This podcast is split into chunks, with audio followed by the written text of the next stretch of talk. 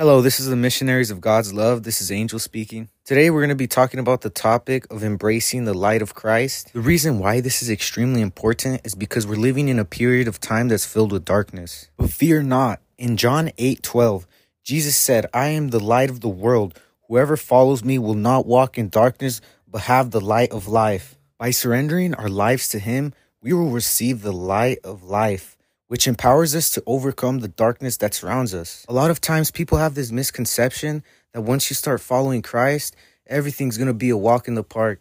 And unfortunately, guys, it's not like that. Once you start to fight against the flesh, it is a spiritual warfare. The enemy will start to get infuriated because you're getting closer to God. The devil seeks to steal, kill, and destroy, but fear not, for the word of God equips us with the armor we need to resist and overcome these attacks. It is really important that you clothe yourself with the armor of God. In Ephesians 6 10, verse 18, the Apostle Paul reminds us to put the full armor of God to withstand the devil's schemes. When we do this, we find peace and refuge in our Father. When the enemy attacks, that should motivate us to get even closer to God. That is simply because that means that you're doing something right in your life. By standing firm in our faith and refusing to give in to temptation, we demonstrate our allegiance to Christ. We need to be vigilant and sober minded.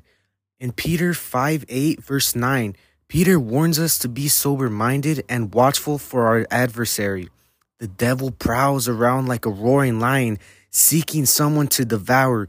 We must stay alert, discerning the enemy's tactics and remaining steadfast in prayer and vigilance. In Thessalonians 5:16 verse 18, in times of spiritual attack, we must pray without ceasing. So let us pray fervently, seeking God's protection and deliverance from the evil one. Psalm 119:11, I have stored up your word in my heart so that I might not sin against you. Memorizing and meditating on scriptures fortifies us against Satan's lies and deceptions. In times of attack, we should also seek accountability and support. Galatians 6 2 says, In times of attack, we should not isolate ourselves. Instead, we should seek the support and prayers of fellow believers. Sharing our struggles with trusted brothers and sisters in Christ helps us bear one another's burdens and find encouragement in the midst of trials. As we journey through this life as followers of Christ, we will encounter attacks from Satan. However, we are not defenseless by putting the armor of God,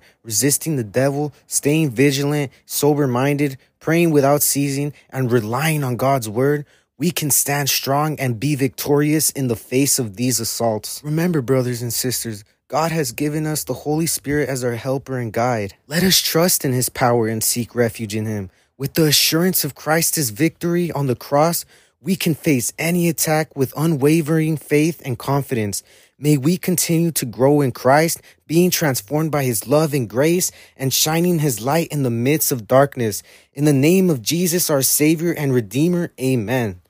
Thank you all for watching, and may you all have a blessed day.